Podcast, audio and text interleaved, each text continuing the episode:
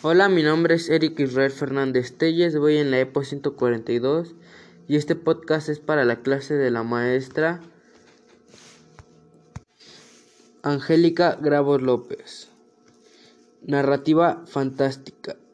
Se conoce como narrativa fantástica a cualquier relato que se basa en fenómenos sobrenaturales y extraordinarios, como la magia, o la intervención de criaturas inexistentes e irreales.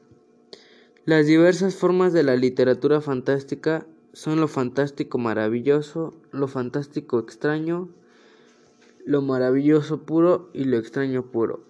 Ejemplo, El Señor de los Anillos y El Juego de Tronos.